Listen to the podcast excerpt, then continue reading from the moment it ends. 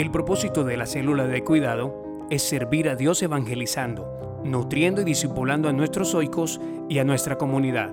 La célula de cuidado es una comunidad apostólica que edifica, envía y transforma. Yo, Boris Zeta, Y yo, Horacio Altamar, hablaremos en volumen café de las células de cuidado.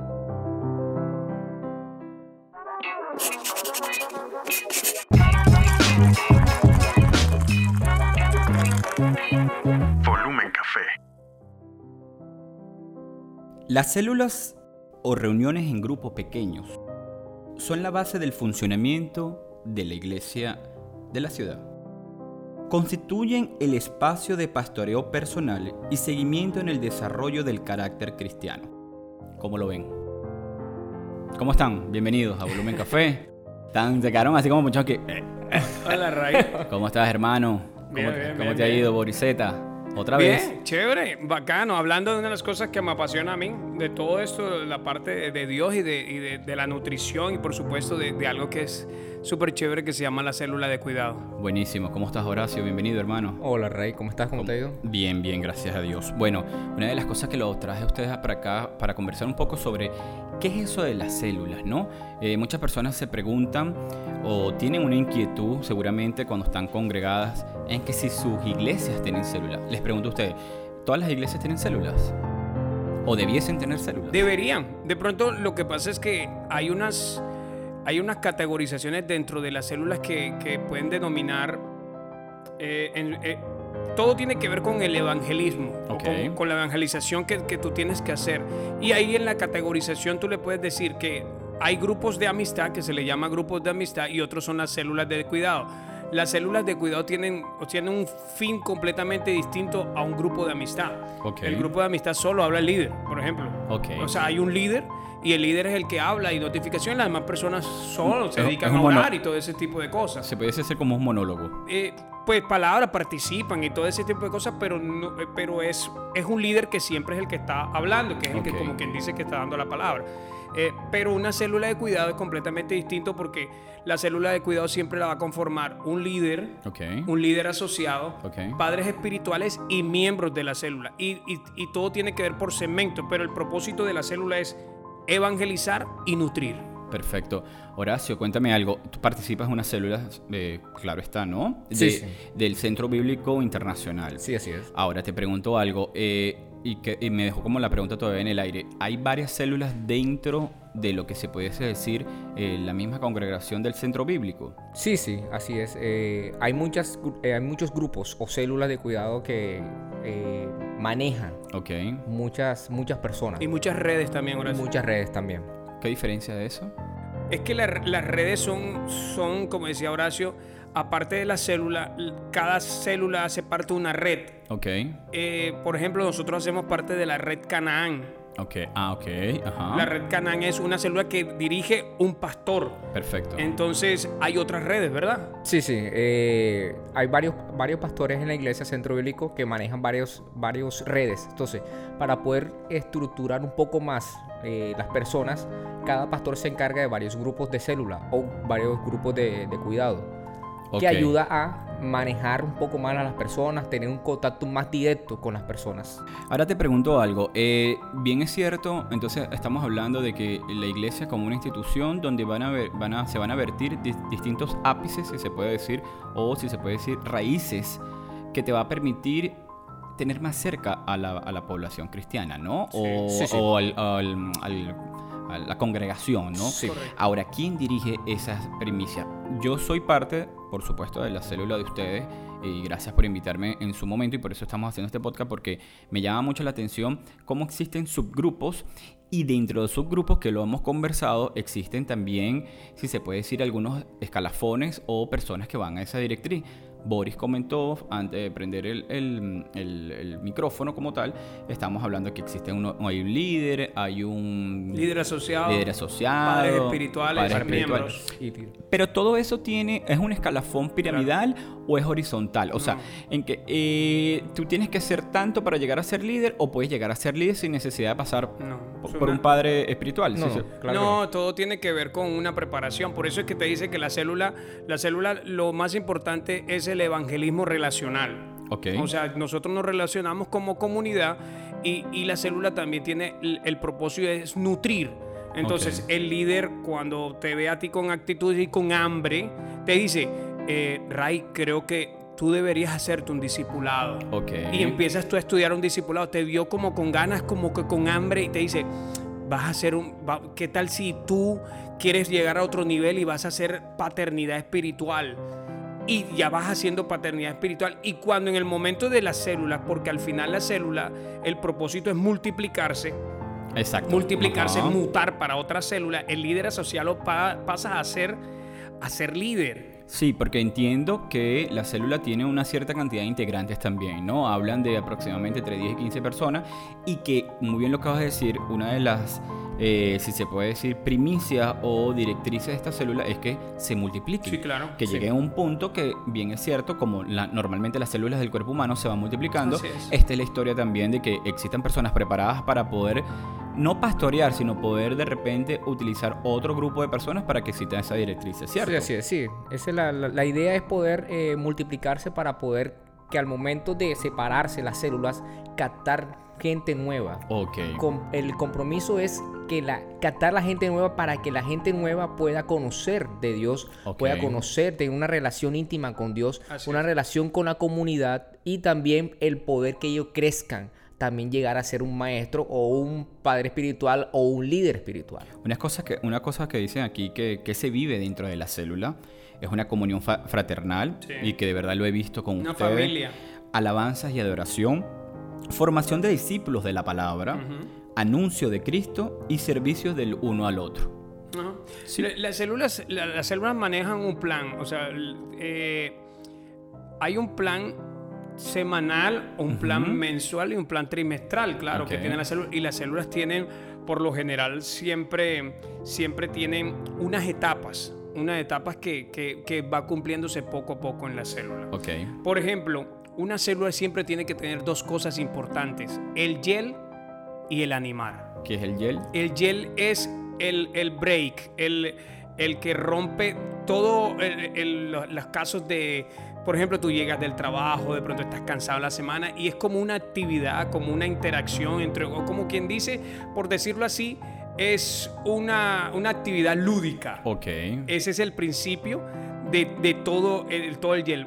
Antes de eso, previo, hay algo que se llama el gel informal, que es donde nos relacionamos, cómo te fue en el trabajo, cómo tal cosa, tal, tal. O sea, Pero ya el- cuando la célula comienza, La idea, es, eh, la, la idea es poder que el gel separe las personas que llegan cargadas del trabajo, de la familia o de lo que llegue en la semana, el poder separar eso y tener una mente abierta para poder escuchar un poco más de lo que el grupo se va a tratar. Se puede decir que es un preámbulo Sí. de lo que se, va- Sí, vamos, la actividad que se va a Sí, suceder. tiene que tener un propósito y eso maneja toda la, la etapa de la célula. Por ejemplo, el gel de conocernos más es porque ahí llega gente nueva. Ok. Esta- un conocerse quiere decir que te quiero conocer a ti, tal, per- tal persona. Por ejemplo, si es- ya es a previo de la, de la multiplicación, se va a trabajar trabajo en equipos. Ok. Trabajo en equipo, la gente va trabajando, se forman dos grupos. Y el, y el animar es el, el gancho. Es la invitación, o sea, es dejarte activo para que la próxima semana quieras, quieres decir, uy, me encantó la célula, quiero engancharme para la próxima Co- semana. Como se dice vulgarmente, quedas picado Quedas y, y picado, quieres seguir andando. Exactamente. Ahora les pregunto una cosa, muchacho, que ustedes ya han manejado. Bueno, pero espérate, o sea, eh, eso es lo, lo- el principio y el fin. Ok. O sea, pero dentro de ese sándwich están otros ingredientes. Está el crecer, está el nutrir y está también el glorificar. Perfecto. Esos son otros los segmentos que tiene una célula de cuidado. ¿Qué pasa con aquella persona que quizás no tienen al alcance el amigo que está dentro de una célula? ¿Cómo esa persona que está dentro de una congregación, que quizás se ha acostumbrado a ir, recibir y volverse a casa, y son los típicos cristianos domingueros, ¿ok? Que nada más van los domingos porque, bueno, porque van a la iglesia, no conocen a nadie, no tienen el contacto, y hoy día más fuerte porque estamos en un tema, eh, si se puede decir, eh, online, porque entiendo que Horacio trabaja eh, en la parte, si se puede decir, técnica de lo que es el, el- el Centro Bíblico Internacional. Pero ¿qué pasa con esas personas que están aisladas? Porque el mundo te está pidiendo que te aísle. Esas personas que quizás de repente son un poco, eh, eh, no son tan amigables o no son tan empáticos con las personas que están alrededor y que quisieran o, que- o- le gustaría participar dentro de una célula, ¿quién hace ese llamado?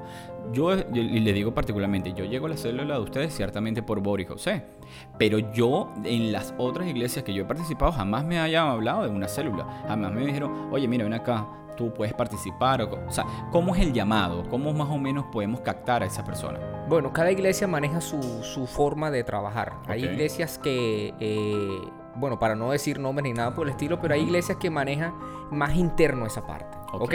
Entonces, eh, cada, cada grupo de, de cada iglesia eh, contacta a otras personas que conocen. Ponle tú que Nicolás, un amigo muy lejano, eh, para a- volver a hablar con él. Ok. Entonces, es, esa es la temática de muchas otras iglesias. Nuestra forma de, trabajar o nuestra forma de, de poder llamar a las personas a que conozcan de una relación con Dios en vez de una religión eh, es abierta es a todo el mundo.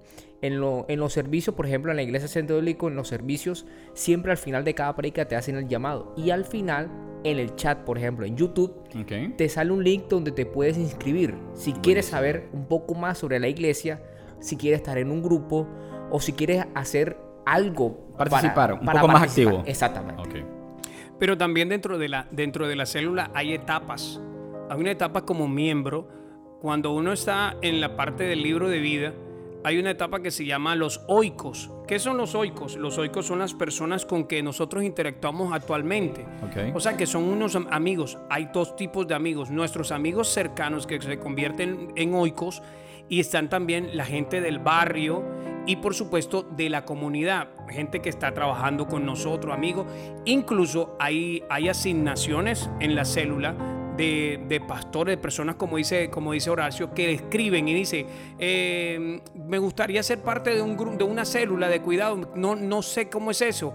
Los pastores que hacen parte del liderazgo de la red o los líderes asociados o los líderes eh, seccionales dicen, esta célula, por ejemplo, en el barrio Villa Carolina, hay una persona de Villa Carolina que se junta a la célula en Villa Carolina, sería bueno que lo inviten y esa persona es invitada a la Ok, célula. es- si se puede decir, tiene una base de datos Sí, para poder sí. albergar dentro de su proximidad las personas para que se... Así es, se una persona dentro de una célula no llega sin haber sido conocida, sin que nadie sepa dentro de la célula quién, ¿Quién era. es la O sea, por ejemplo, antes de tú llegar a la célula, la gente sabía quién era Ray, Ok, por ejemplo. buenísimo. Bueno, una cosa que hay que tomar en claro, de que la célula no es un grupo de adoración, un grupo de discusión de la Biblia o del catecismo, un grupo de entretenimiento normal, o sea, básico, eh, un club cerrado, muy bien que lo están diciendo, no es algo que si se puede decir elitesco o guardado, tampoco es un grupo de trabajo. Y hablan también que no es un grupo paralelo a lo que es la parroquia. No. Buenísimo. ¿Qué conseguimos con la célula? ¿Qué le dejamos a esa persona? Para que ese, como me dices tú, ese final quiera seguir estando la próxima semana o la próxima reunión dentro de ustedes. La nutrición, miren, lo más importante de la célula es el crecimiento personal y espiritual. Ok. Es, esto es un campo de entrenamiento a las cosas que, tú, que te gustaría aprender más de ti y aprender más de Dios. Ok. La célula, la célula te lleva a hacer un entrenamiento para que tú no, tú no, tú no te alejes tanto de, de- de la iglesia. Por ejemplo, porque la palabra, la palabra incluso dice, eh, no hay una rama que viva fuera del árbol, porque la rama que está fuera del árbol se muere. Entonces, estas células hacen parte de la, de- de la iglesia y dependen de la iglesia. Dependen de la iglesia, ¿por qué? Porque aparte de todas las instrucciones, nosotros eh, nos sujetamos a la autoridad que tenemos den- dentro de la iglesia y se hacen cosas de la iglesia. O sea, lo que pasa en la iglesia se comenta dentro de la célula. Sabemos que de pronto hay personas que están desconectadas y no van a la iglesia, pero Claro. quiere decir que en la célula sí se enteran. Hacer discípulos en todas las naciones y hasta lo último de la tierra. Mateo 28, 19. Muchísimas gracias, amigo. Muchísimas gracias por esta información. Gracias por ah, también, en mi parte particularmente, a- eh, aceptarme, porque realmente me nutro toda la semana y me parece que eh, el tema de una célula dentro de lo que es la parte cristiana, para mí es un alimentar constante, como muy bien lo acaba de decir Boris, de la palabra, como muy bien lo acaba de decir Horacio, de la fraternidad y del entendimiento, ¿verdad? De que no es nada más es esporádicamente, no es nada más sentarte un domingo aisladamente, sino sabiendo de que tienes un grupo de personas que te pueden ayudar a acompañarte y te puedan hacer crecer en la palabra. Muchísimas gracias, amigo. Gracias, Ray. Eso, nos, nos, nos oímos. Buenísimo. Muchísimas gracias.